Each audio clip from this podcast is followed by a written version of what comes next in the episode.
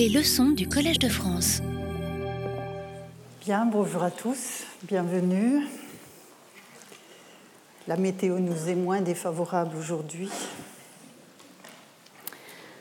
Donc nous allons enchaîner avec les propos de la, semaine dernière. Donc vous vous souviendrez que les deux leçons précédentes, euh, j'ai évoqué avec vous l'histoire des termes religion et polythéisme dans la tradition savante de l'Europe occidentale moderne. Et il est temps maintenant d'en arriver à la religion grecque, au polythéisme grec. Et vous savez maintenant pourquoi euh, j'utilise les deux expressions. Alors, comme je l'ai annoncé euh, lors de ma première leçon, je vais me concentrer sur une problématique qui a traversé le champ euh, d'étude de la religion grecque antique ces dernières décennies et qui continue de le faire. C'est la question de savoir, une fois accepté le terme de religion, hein, vous vous souviendrez, je vous ai expliqué pourquoi c'est un terme que je considère toujours utile, euh, même s'il faut être conscient des pièges qu'il recèle. Une fois accepté le terme de religion, la question est de savoir si ce terme doit être utilisé au singulier ou au pluriel pour parler euh, de la ou les religions grecques. En effet, dans la Grèce des cités, ces dernières se comptaient par centaines et chacune disposait d'un panthéon qui lui était propre, de rituels qui lui étaient propres, d'un calendrier spécifique. Et certains chercheurs en sont dès lors euh, venus à considérer qu'il fallait parler de religion au pluriel afin de refléter précisément cet état de choses, cette sorte d'atomisation, de fragmentation euh, à la fois de la représentation des dieux et des pratiques accomplies pour les honorer. C'est notamment le cas du regretté Simon Price, qui publiait à Cambridge, vous le voyez, en 1999, un livre intitulé Religions, avec un S, of the Ancient Greeks, et justifiait ainsi le pluriel donc de son titre. Je lis avec vous la citation de l'introduction de, cet ouvrage, I have examined the interplay between local and Panhellenic practices and ideas. The plural religions of my title is designed to suggest the resulting variety in both space and time. Voilà un exemple typique de ce que je disais il y a un instant. Donc cette volonté par l'utilisation du pluriel euh, pour le, pour le terme religion, cette volonté de refléter la pluralité des, euh, des cités grecques. Et en procédant de la sorte, Simon Price s'alignait sur le choix également effectué pour le titre d'un livre à six mains auquel il avait participé et qui avait été publié à Cambridge l'année précédente. Il s'agissait d'un ample manuel sur la religion romaine intitulé Religions of Rome. Alors évidemment, je suis parfaitement consciente que euh, dans le cas de Rome, la, problématique est légèrement, euh, est légèrement, différente. Vous voyez d'ailleurs qu'on a Religions of Rome et non pas Religions of the Romans, comme on avait dans le titre euh, de 99, Religions of the Ancient Greeks. Hein, donc on voit bien que les problématiques ne sont pas exactement les mêmes, mais cette, cette tendance à ajouter un pluriel au terme de religion se retrouve plus largement que pour la seule religion grecque. En 2000, je continue mon petit tour d'horizon. En 2000, un article d'Edmond Lévy de l'Université de Strasbourg affichait dans son titre la question Peut-on parler d'une religion grecque? Alors, il donnait, dans ce petit article, il donnait une réponse assez nuancée à cette question. La religion grecque est-elle une ou multiple? Elle et les deux à la fois. C'est ce que j'appelle pour ma part la tension entre le général et le particulier, qui est donc le, fil rouge de l'ensemble des leçons de cette année. Alors, une première remarque s'impose afin de replacer ce questionnement dans un cadre plus large. On m'a signalé que mes diapositives blanches étaient assez éblouissantes. Vous voyez que j'ai fait un effort. Euh, d'ailleurs, j'en profite, je profite de cette petite parenthèse pour signaler à ceux qui ne le sauraient pas que tous les supports de cours sont téléchargeables sur le site du Collège de France. Donc vous avez à la fois la vidéo du cours, enfin l'audio d'abord puis la vidéo, mais maintenant sont déposées également les présentations PowerPoint comme telles. Donc vous pouvez récupérer les diapositives, notamment pour la bibliographie que je vous donne de façon régulière. Bien, je referme cette parenthèse euh, pratique. Donc, je disais, une première remarque s'impose afin de replacer le questionnement sur le général et le particulier, sur le, pluriel ou le singulier de religion, euh, dans un cadre plus large. En effet, je voudrais attirer votre attention sur un point. Alors qu'on s'interroge, vous venez de le voir, sur la question de savoir s'il y a une ou des religions grecques, on ne trouve guère de questions du type peut-on parler d'une cité grecque ou doit-on parler des cités grecques? Quand on y regarde bien, en dépit du morcellement politique de la Grèce classique, c'est le singulier qui est largement utilisé dans les publications sur la cité grecque. Je vous donne quelques exemples, à la fois en français et en anglais. On peut partir de la cité antique de Fustel de Coulanges, puis arriver à la cité grecque de Gustave Glotz, jusqu'à la thèse de François de Polignac publiée en 1984 sous le titre donc La naissance de la cité grecque. Et donc chaque fois on trouve la cité au singulier. Je pourrais multiplier les exemples dans toutes les langues. Je vous ai mis ici deux exemples en anglais. Et puis ceci m'intéresse particulièrement parce qu'on voit bien que cet ouvrage collectif qui s'appelle The Greek City from Homer to Alexander, vous ne pouvez pas le déchiffrer, mais vous devez me faire confiance, a été publié par Oswin Murray et Simon Price, le même qui a écrit Religions of the Ancient Greeks au pluriel. Donc dans cet ouvrage collectif de 1990, euh, ici, on voit bien que euh, Simon Price, avec son coéditeur, a fait le choix d'utiliser le singulier pour la cité. Tout se passe comme si le concept de cité, à savoir la police grecque, était plus, justiciable d'un singulier collectif que la religion.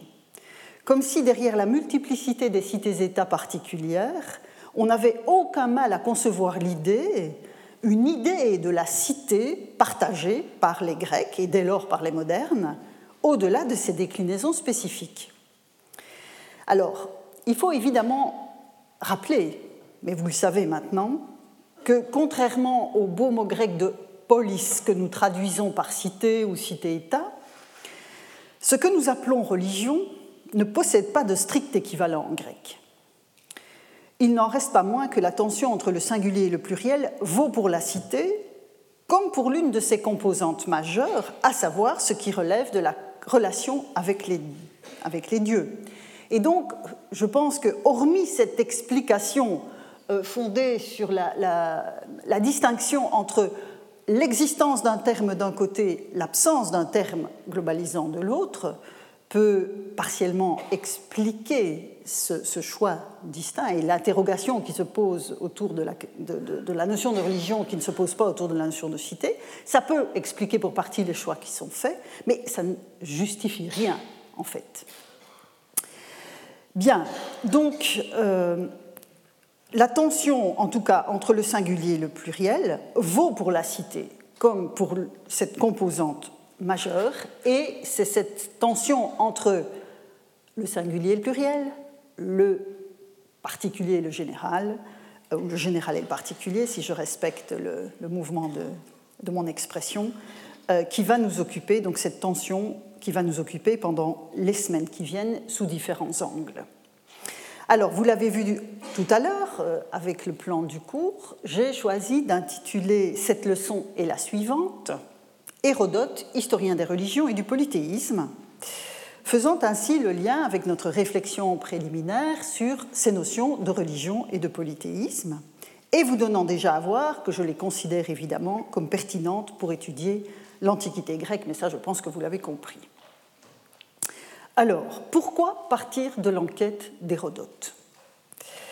Quatre raisons au moins peuvent présider à ce choix, et je les énonce dans un ordre qui ne dit absolument rien de la priorité que j'accorde à l'une et à l'autre. Hein. Je, mets ces raisons sur le, même pied. Alors, la première raison de choisir Hérodote pour vous livrer ce mode d'emploi du polythéisme grec, c'est tout d'abord, donc la première raison, c'est l'ampleur du matériau disponible en matière de religion dans cette œuvre, et je reviendrai évidemment sur ce que l'on peut entendre par religion dans l'œuvre d'Hérodote. Donc, première raison, l'ampleur du matériau. La deuxième raison, sur laquelle je vais m'attarder un petit peu plus longtemps, c'est la posture spécifique adoptée par Hérodote à l'égard de ce matériau qui concerne les dieux et il faut que je précise d'emblée ce que j'entends par cette posture spécifique, même si, vous le verrez, on va approfondir tout ça par la suite. Alors, quelle est cette posture d'Hérodote concernant les dieux? Dès l'Antiquité, Hérodote a été vu comme le plus homérique des auteurs en prose. Hein, comme vous le savez, Hérodote fait partie de ces auteurs qui ont inauguré l'usage de la prose et dès l'Antiquité, on considérait que euh, Hérodote était une sorte d'Homère en prose. Euh, je vous donne un exemple. Au IIe siècle avant notre ère, une inscription d'Alicarnasse, la patrie d'Hérodote, le faisait figurer en tête d'une liste d'écrivains dont la cité pouvait s'enorgueillir. Et cette inscription du IIe siècle avant notre ère le qualifiait euh, littéralement d'Homère en prose de l'historiographie. Donc on voit bien que la cité d'Alicarnasse avait ainsi choisi de le définir dans cette liste dont il, enfin, qu'il ouvrait dans l'inscription, il ouvrait la liste euh, des auteurs célèbres de la cité. Alors les auteurs de traités de rhétorique n'ont pas été en reste dans une telle appréciation, les auteurs de rhétorique ont aussi, euh, de traités de rhétorique, pardon, ont aussi considéré qu'il était le plus homérique des euh, auteurs en prose, euh, même si Aristote, dans la poétique, établit une distinction stricte entre l'épopée et l'historiographie. Mais non déplaise à Aristote, l'enquête d'Hérodote, c'est un peu comme si on avait réuni l'Iliade et l'Odyssée dans une œuvre en prose. On y trouve il faut que je justifie un petit peu ce point. Euh, on y trouve une grande guerre, au sens que nous donnons à cette expression depuis un siècle, qui mobilise une coalition de Grecs, et d'autre part, une image du monde connu par la description d'un large éventail des populations qui le composent. En outre, donc on voit bien, hein, la Grande Guerre, c'est l'Iliade, l'image du monde connu et la description des populations, dans une certaine mesure, on peut rapprocher ce, point de vue de l'Odyssée. En outre, tant l'épopée que l'enquête d'Hérodote font œuvre de mémoire afin que les exploits qu'ils décrivent ne restent pas sans gloire. Dans l'introduction de l'enquête d'Hérodote, il le dit explicitement. Il faut conserver la mémoire des exploits des Grecs et des barbares afin que ces exploits ne tombent pas dans l'oubli, ce qui était déjà la fonction du poète archaïque qui devait euh, conserver la mémoire du cléos hein, des guerriers sur le champ de bataille.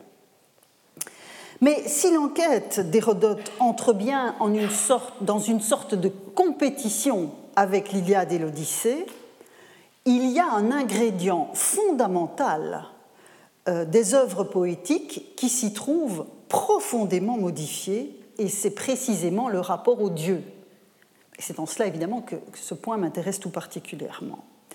En effet, Hérodote marque une rupture non seulement dans le recours à la prose et au principe d'une enquête plutôt qu'à l'inspiration divine, hein, Hérodote ne se prévaut pas de l'inspiration divine, contrairement aux poètes qui l'ont précédé.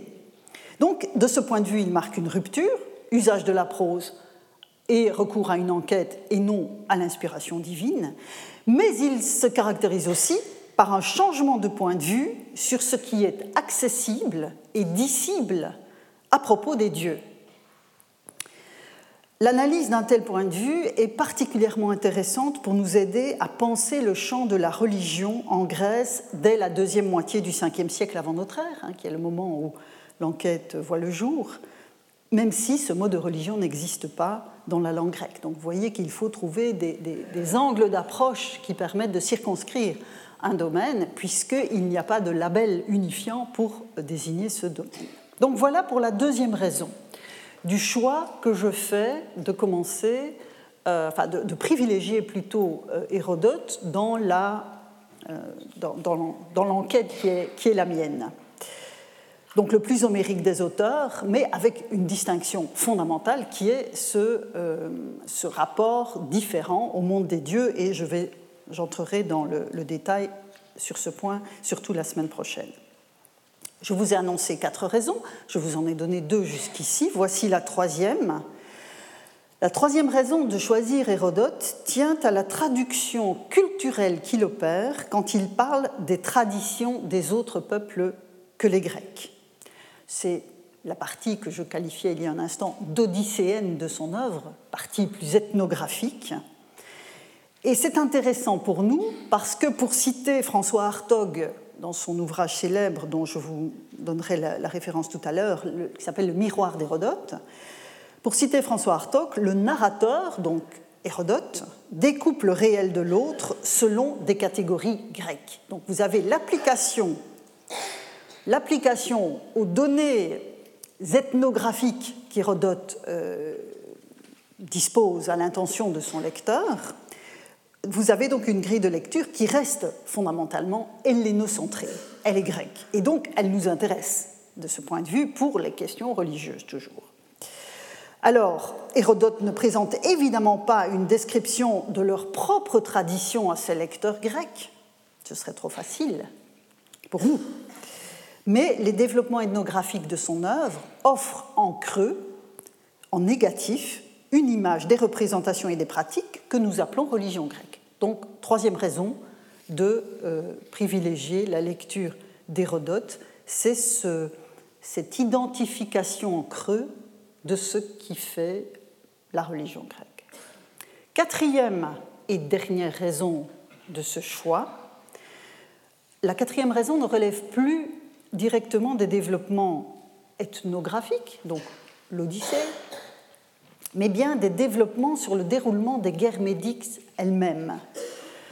Euh, dans les cinq derniers livres des enquêtes, donc ce que j'appellerai la partie iliadique, on y voit en effet se déployer, je vous le montrerai, la tension entre unité et diversité qui est au cœur de mon interrogation, et plus précisément dans la représentation des dieux.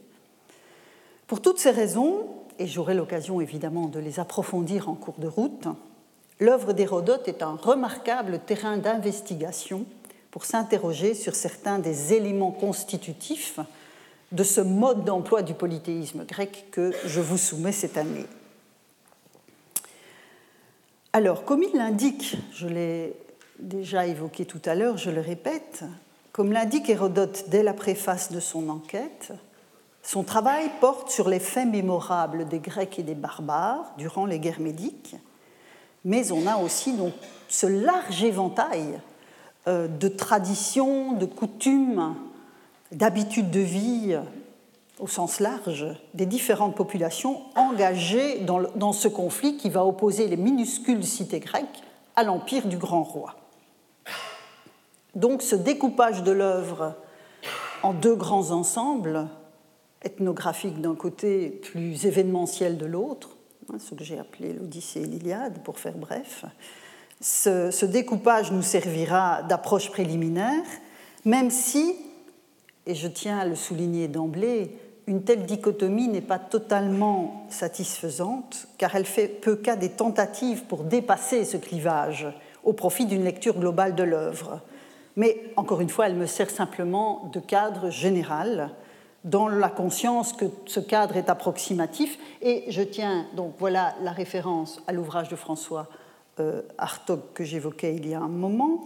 Et j'ajoute à cette référence l'ouvrage de Pascal Payen qui est une tentative très réussie de, de considérer l'œuvre dans sa globalité, sans les découpages auxquels je, je me plie pour des commodités d'exposer, mais sachez en tout cas que euh, c'est un, outil de travail, ce découpage, mais que la lecture globale de l'œuvre a toute sa légitimité.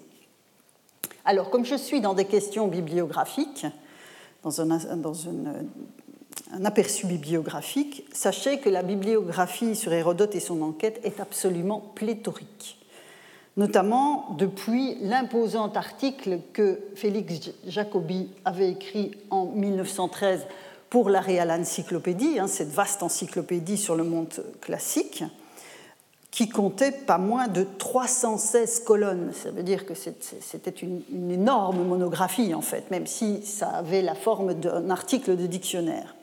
Et l'article de, de, Félix Jacobi dans la Real Encyclopédie a véritablement lancé même si ce n'est pas le premier à avoir parlé d'Hérodote, mais néanmoins, c'est vraiment l'opus magnum qui a, suscité euh, des, flots euh, d'études sur cette, cet auteur. Et je vous signale simplement, parce qu'il faut bien faire un tri, et encore, je, vous donnerai d'autres références euh, tout à l'heure, ici deux, ouvrages collectifs qui ont été publiés dans les années 2000, donc en 2002 et 2006, vous savez peut-être que c'est la mode maintenant de publier ce qu'on appelle dans le monde anglo-saxon des companions, c'est-à-dire des, sortes de résumés à l'intention des, étudiants et, d'un grand public, euh, des résumés de l'état présent de la recherche sur tel ou tel auteur ou tel ou tel genre littéraire, euh, tel, tel, tel genre euh, tout, tout court. Et donc Hérodote n'a pas échappé à la à la mode des companions, et ces deux companions, celui de, Brill et celui de Cambridge, offrent un panorama d'articles qui sont une, excellente approche du point d'arrivée de la recherche sur Hérodote euh, au moment de leur euh, publication. Bien, au sein des coutumes donc décrites par Hérodote, j'en viens maintenant à mon, à mon, sujet, au sein des coutumes décrites par Hérodote euh, dans les quatre premiers livres, donc ces livres dits ethnographiques, on trouve les diverses manières d'honorer les dieux. C'est évidemment ça qui m'intéresse. Ce que nous appelons religion est indissolublement lié à l'ensemble des pratiques traditionnelles, ou du moins considérées comme telles, des communautés qu'Hérodote envisage, sans qu'aucun terme ne permette à lui seul d'en faire un champ d'investigation spécifique et bien délimité. Je suis désolée de me répéter à cet égard, mais c'est vraiment essentiel. Donc, on n'a pas chez Hérodote de, euh, d'étiquette qui puisse se ramener, être ramenée à ce que nous considérons comme la religion. C'est en fait le terme de nomos, au pluriel les nomoi, auquel Hérodote recourt quand il entreprend d'esquisser pour son lecteur le profil particulier d'un peuple.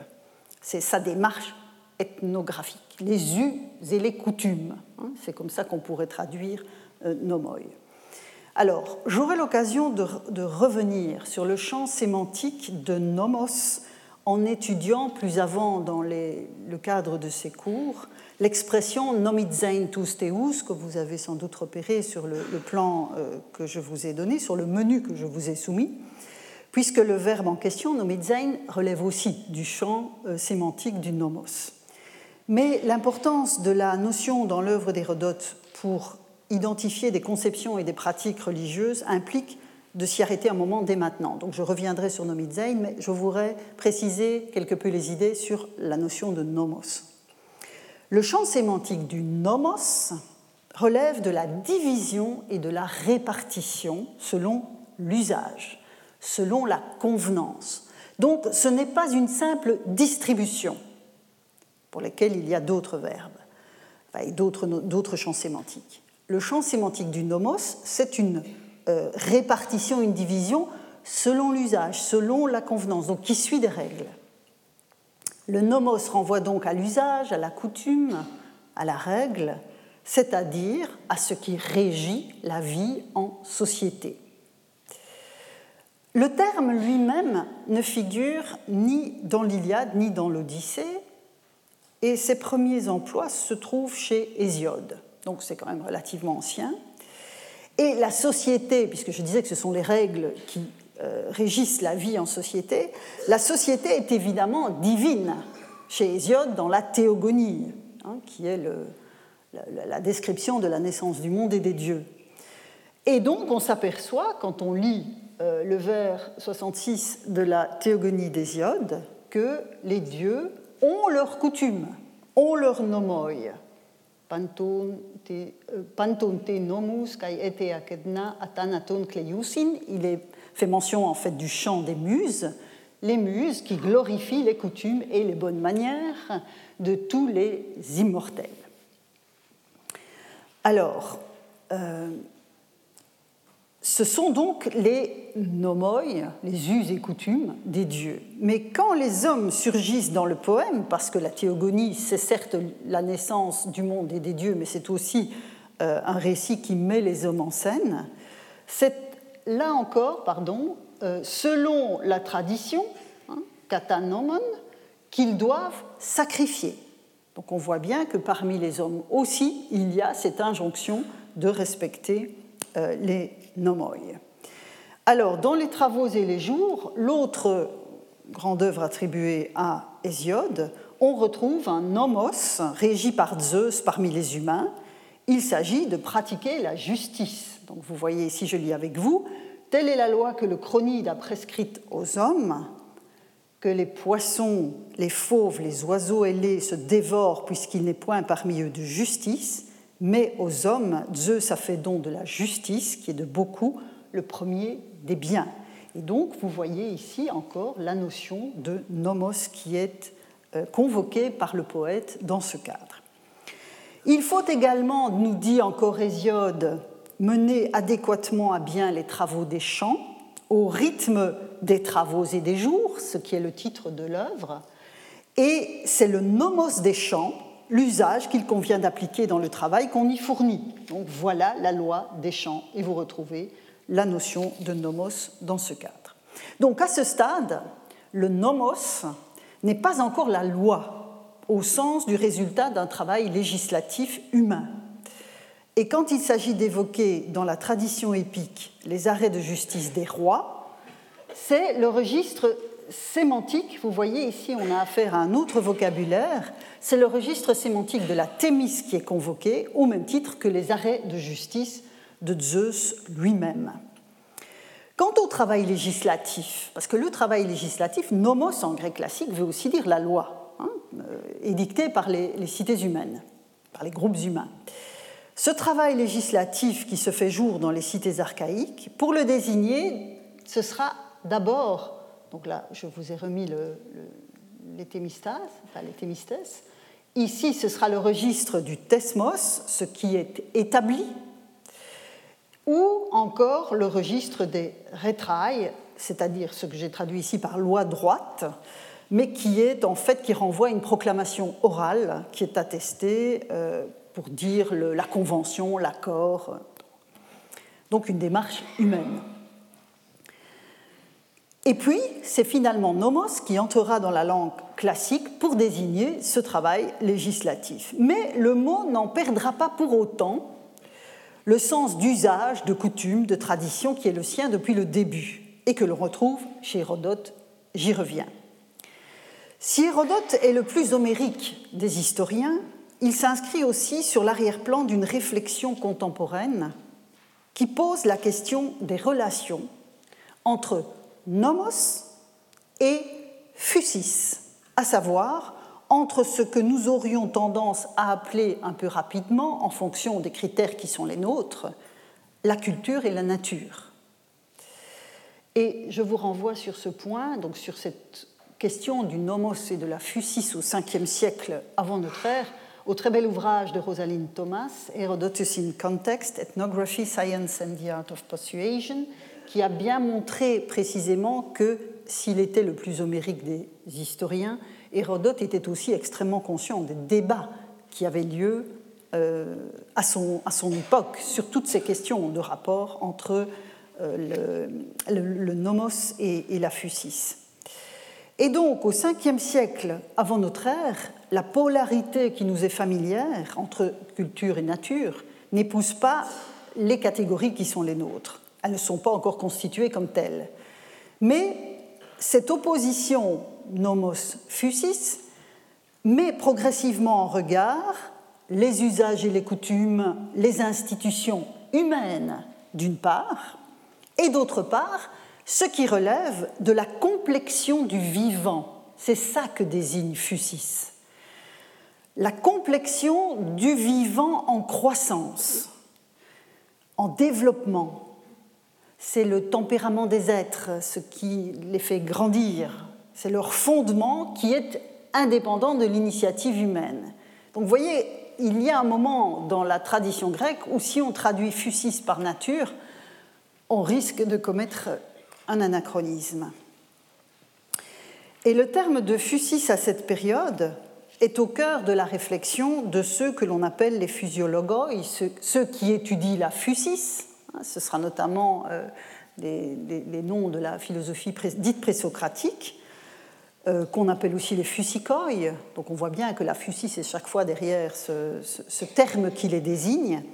Et de ces fusicoi et de ces euh, physiologoi, Platon dira que ce qu'ils entendent par fusis, c'est ce qui engendra les premières existences. Alors, dans le cas des physiologoi et donc des, philosophes présocratiques, effectivement, c'est la recherche d'un premier principe qui est d'un principe unifiant, hein, qui est surtout mis en avant, ce que Platon appelle les premières existences. Et vous voyez que derrière cette définition que Platon donne de la fusis pour les physiologoi, c'est précisément un processus d'engendrement. Hein, derrière la fusis, vous avez vraiment cette notion de croissance qui est, qui est fondamentale. Une réflexion parallèle s'opère notamment euh, du temps d'Hérodote dans la réflexion des auteurs du corpus hippocratique qui ne s'interrogent pas, eux, sur les premières existences, ce n'est pas leur sujet, mais bien sur l'apport respectif de Fusis et de Nomos pour affronter la question de la, de la santé, des maladies. Donc on voit bien que le propos n'est pas aussi englobant que dans le cas des physiologoi et des physicoi, mais ce, rapport et cette interrogation sur Fusis et Nomos se retrouvent aussi dans le discours que l'on va qualifier de médical pour faire bref.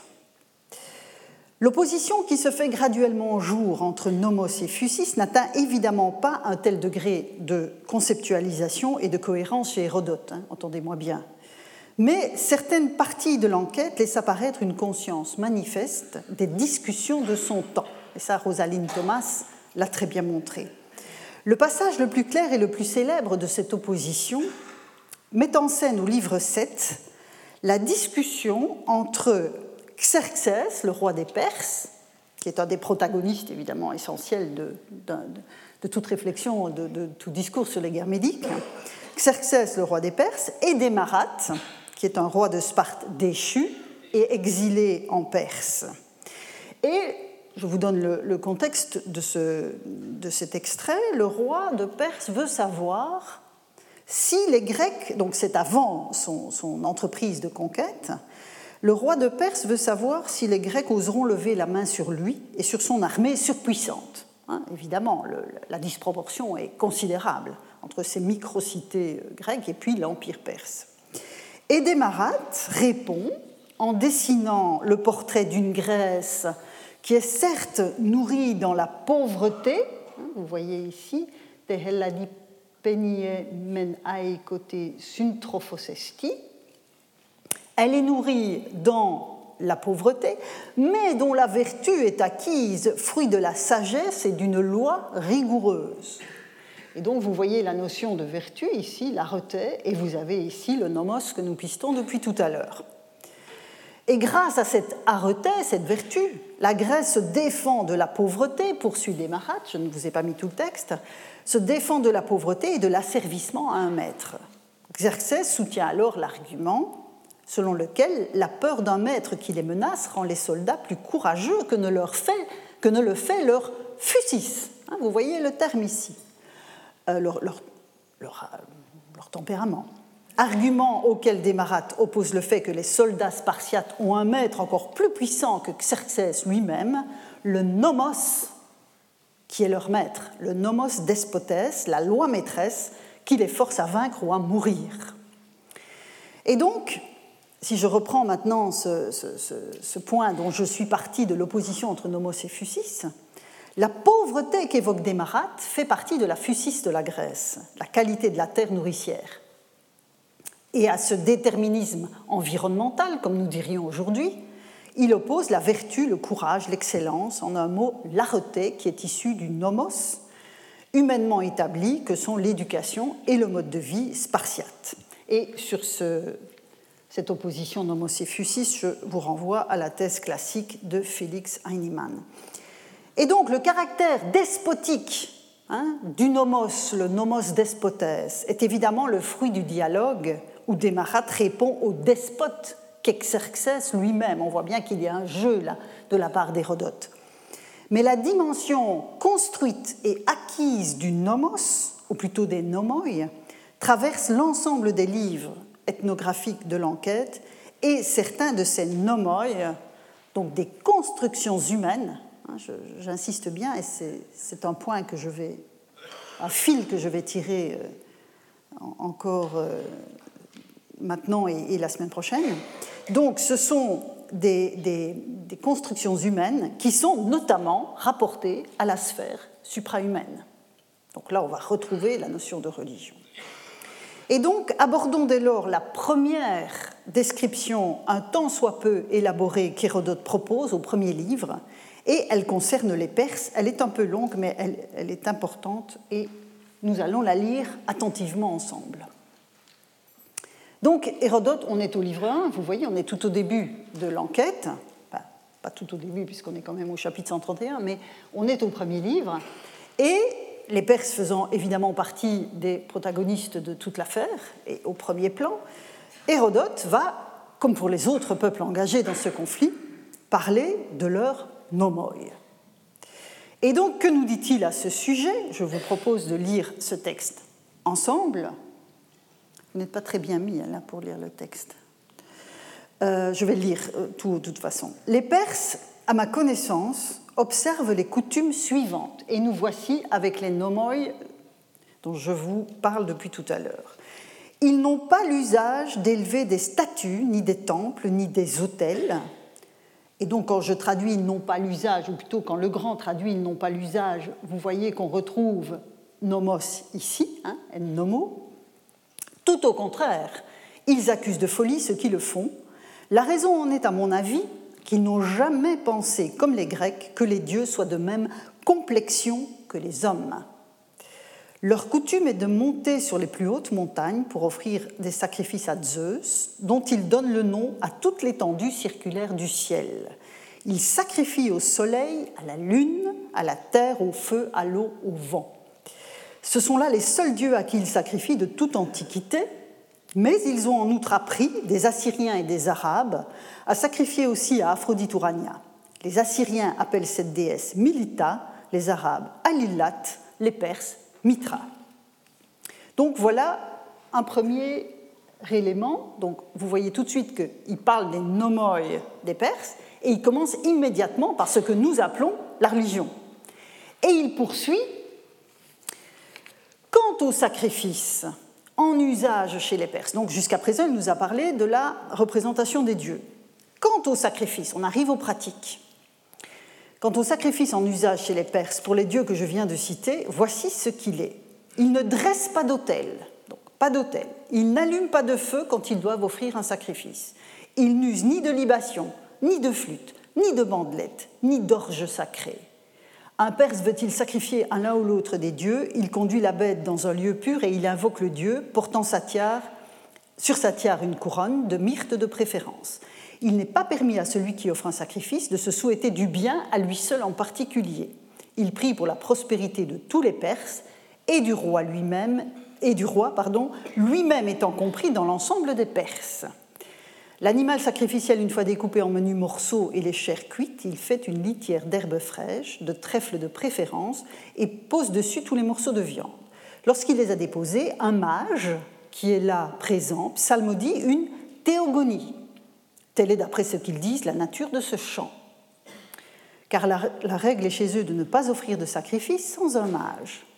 Après quelques instants d'attente, celui qui a sacrifié emporte chez lui les viandes et en use selon sa volonté. Le texte, tout ça est un peu long, mais c'est vraiment essentiel. Et donc, Hérodote va enchaîner directement après. Le jour que les Perses ont l'habitude de célébrer entre tous est l'anniversaire de leur naissance. et puis, il poursuit sur un ensemble d'usages, de coutumes qui concernent des manières d'être et des manières de faire très diverses, pour en terminer avec le soin apporté à leur mort. Et donc on voit bien que Hérodote a commencé par la question de la représentation des dieux et des sacrifices, du sacrifice, mais tout cela est sur le même plan que euh, les autres nomoi auxquels les Perses ont recours. Et donc, euh, plusieurs remarques peuvent être faites à ce stade sur les deux textes que nous venons de lire. Dans cette évocation des coutumes des Perses, les actes posés donc en l'honneur des dieux sont en tête d'une description totalement euh, ramenée à la question des nomoi. Deuxième remarque, le point de vue est hellénocentrique, vous l'aurez vu. C'est par contraste avec les pratiques et les conceptions grecques que la description s'organise, ce qui définit en creux les nomoi des Grecs. Hein, quand on dit ici ils n'usent ni de libation, ni de flûte, ni de bandelette, ni d'orge sacrée, c'est évidemment parce que les Grecs le font. Et que c'est cela que le public va comprendre, que, l'auditoire d'Hérodote et le lectorat d'Hérodote va comprendre. Troisième remarque, on ne trouve pas de terme englobant donc, qui qualifie cette première série d'usages, mais les éléments qui composent les deux paragraphes que nous venons de lire livrent dans leur construction même un ensemble d'éléments solidaires que l'on peut identifier euh, comme suit. Donc, je vais essayer de retirer de ce que nous venons de lire les éléments positifs, la, définition de la religion, si vous voulez, qui se trouve en creux dans cette description des, des nomoi et des Perses telle que Hérodote l'a construite. Donc on voit apparaître une certaine représentation des dieux qui induit la manière dont on va les installer parmi les hommes. Euh, je n'ai pas résisté au plaisir de souligner ici le verbe hydruein dont je vous ai déjà parlé, dont je vais encore vous parler. Vous voyez qu'on a bien affaire ici à une installation.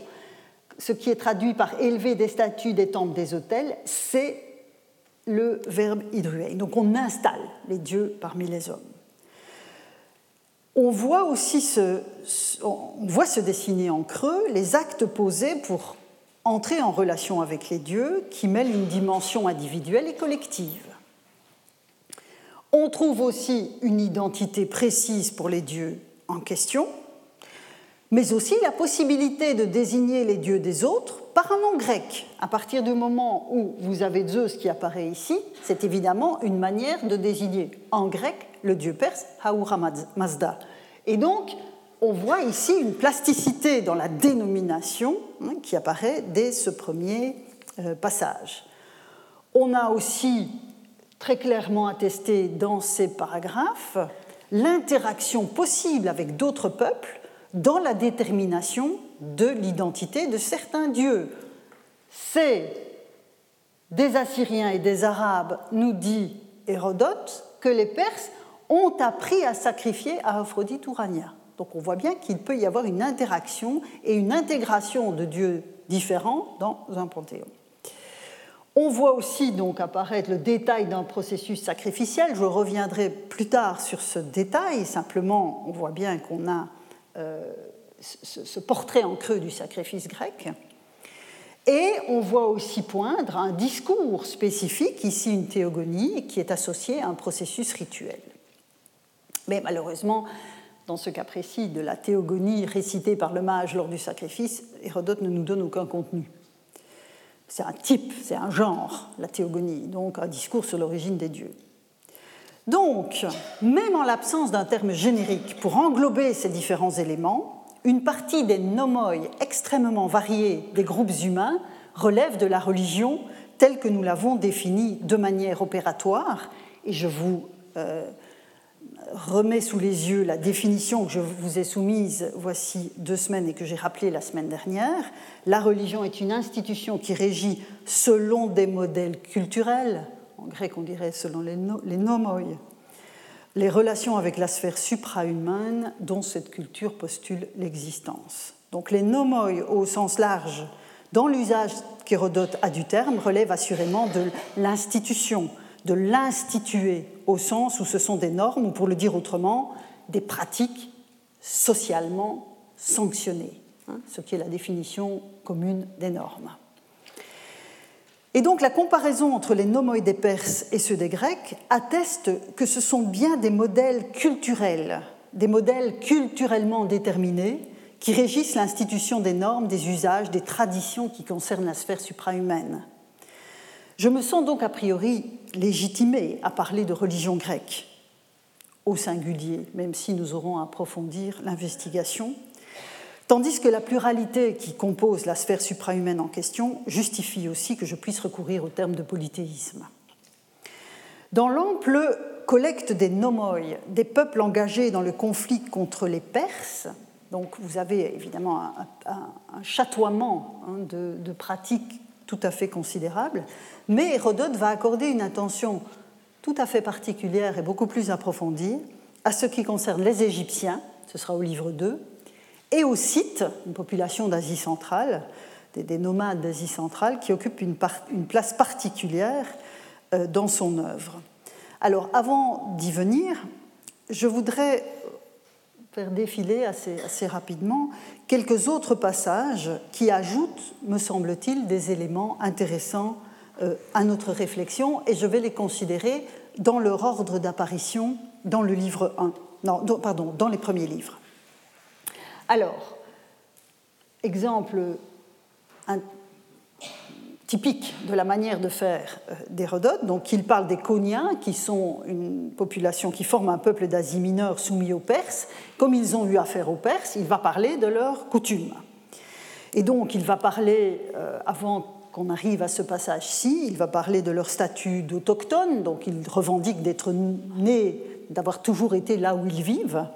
Il parle de leur langue, il parle de leurs nomoi, qui sont, dit-il, très différents de ceux des autres hommes. Donc il y a une altérité radicale chez les Coniens. Et donc il va donner quelques exemples de cette altérité radicale. Euh, ce sont des gens, nous dit-il, qui mêlent les sexes par tranche d'âge dans les assemblées où l'on boit, Deuxième curiosité qui va nous intéresser plus directement, je lis avec vous. Donc les Coniens avaient fondé chez eux des sanctuaires étrangers. Par la suite, comme ils changèrent d'avis, ils décidèrent de recourir seulement aux dieux de leur père.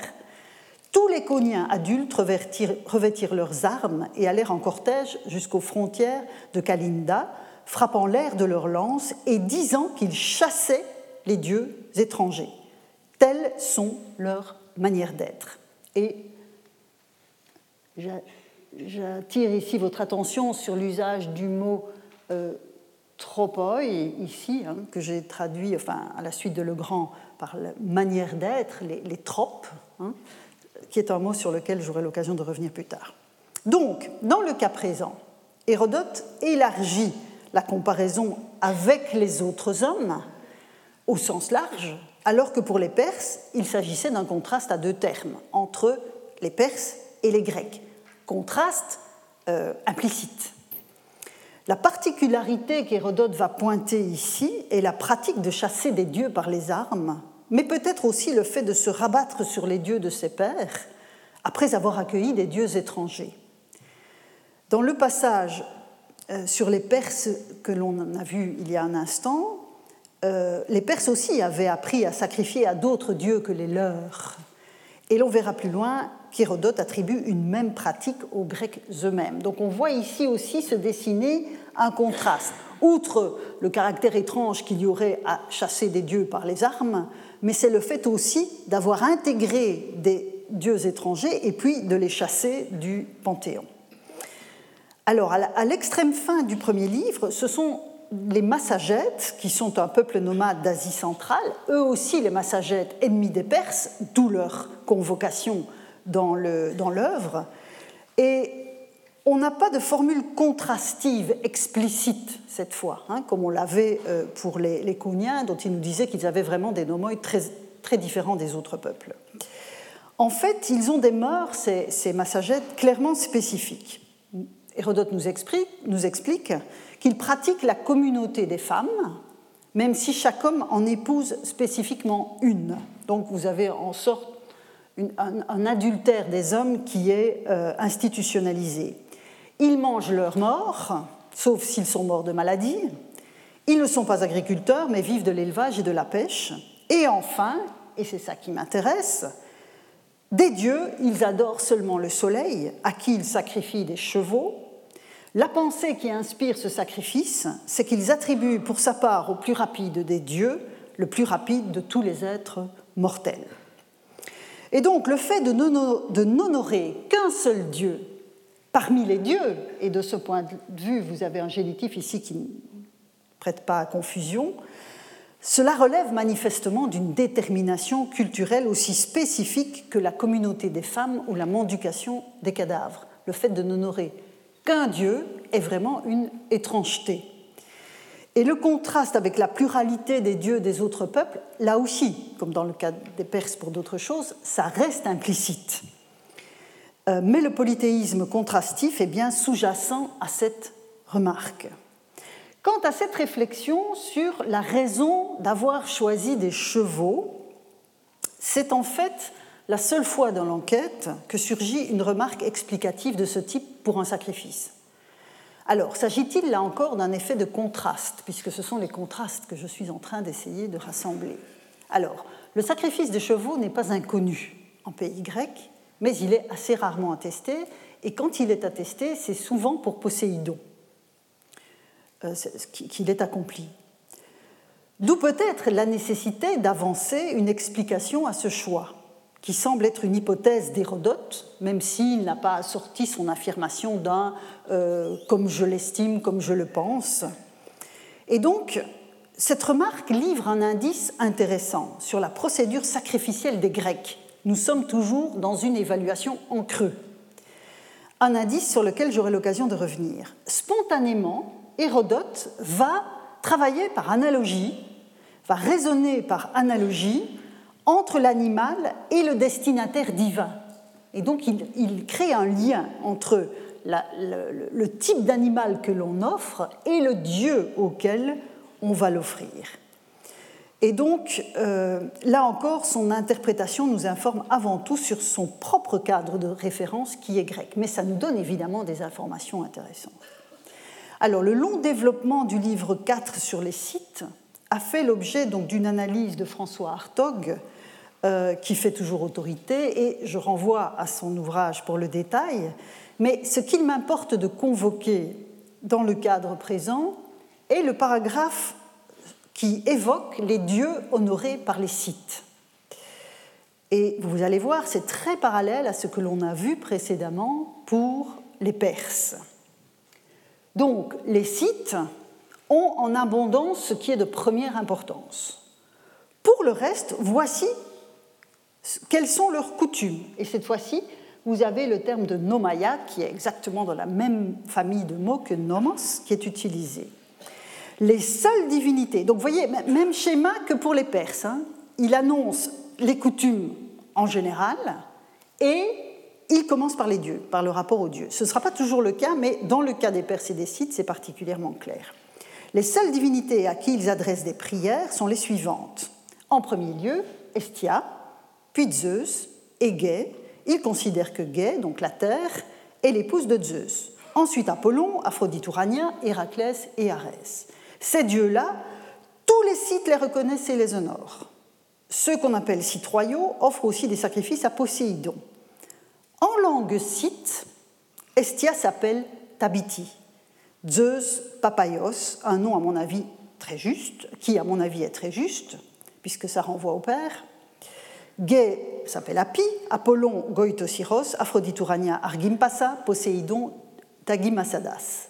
L'usage n'est pas chez eux, vous voyez le contraste encore une fois, l'usage n'est pas chez eux d'élever des statues, des hôtels ni des temples, sinon à Arès, pour celui-là, c'est l'usage. Et j'ai souligné dans ce passage en grec tous les termes qui relèvent du registre sémantique, du champ sémantique du euh, nomos. Alors, vous voyez évidemment que le, point le plus saillant de ce texte, c'est cette capacité de traduire les dieux des autres en grec, même si ici il, opère le, processus euh, inverse. Alors, nous reviendrons longuement euh, la semaine prochaine sur la question de la dénomination des dieux. C'est évidemment un, essentiel dans un système religieux. Mais on voit bien que dans, ce cas-ci, la distribution n'est pas strictement équivalente d'une liste à l'autre et que ni Héraclès ni Arès ne sont interprétés dans l'énumération à deux entrées. Il faudra qu'on s'interroge là-dessus. En ce qui concerne leur nomaya, comme les Perses, les Scythes n'installent pas les dieux dans des temples avec autels et statues, ce qui, évidemment, dans leur cas, entre en résonance avec leur statut de nomade. À partir du moment où vous avez une population nomade, la construction de temples, d'hôtels et de statues pose évidemment un certain nombre de problèmes techniques, matériels. Quant à Arès, il va en parler longuement par la suite et on va apprendre l'existence d'un sanctuaire permanent du dieu en dépit du statut de nomade des sites, ce qui montre évidemment l'importance du dieu Arès. Et on va euh, élever dans ces sanctuaires une lance qui va servir de, figuration du dieu. Donc, il y a une, description extrêmement élaborée par Hérodote. C'est un dieu auquel on va offrir également des bovins, des chevaux, mais aussi des ennemis capturés vivants. Donc vous avez un sacrifice humain. Et donc on a là, avec les sites, une altérité radicale. Hein. Je parlais de l'altérité radicale des, des mais on a vraiment, et des massagettes, mais avec les sites, on a vraiment une altérité radicale qui nous montre évidemment en creux toute une série d'éléments qui concernent euh, les, Grecs. Alors, qu'il me suffise d'ajouter ce passage donc au portrait en creux qu'Hérodote des signes de la religion grecque tel que je vous l'ai présenté jusqu'ici, et évidemment, nous allons creuser tout ça et approfondir euh, la manière dont Hérodote appréhende la religion et définit la religion grecque dès la semaine prochaine. Merci pour votre attention. Retrouvez tous les contenus du Collège de France sur www.colège-2-france.fr.